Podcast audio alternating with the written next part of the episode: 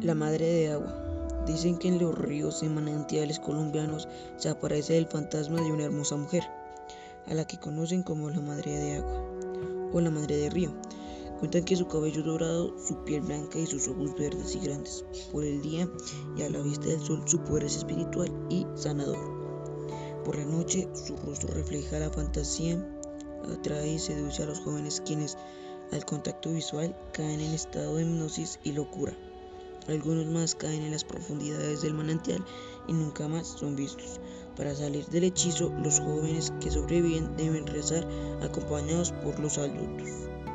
Se cuenta además que la madre del agua pasea por los lagos cristalinos montada en delfines y peces y cocodrilos.